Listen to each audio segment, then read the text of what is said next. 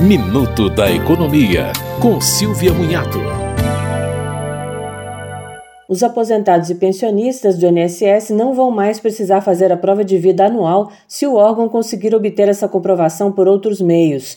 Por exemplo, ela não será necessária se o segurado fez um empréstimo consignado com reconhecimento biométrico, ou se compareceu a uma agência de forma presencial, ou ainda se teve que renovar a carteira de motorista. O INSS terá que notificar o segurado se não conseguir obter a comprovação por outros meios. Neste caso, o INSS terá que realizar a comprovação sem a necessidade do segurado sair de sua casa para isso. As mudanças serão implementadas até o final do ano.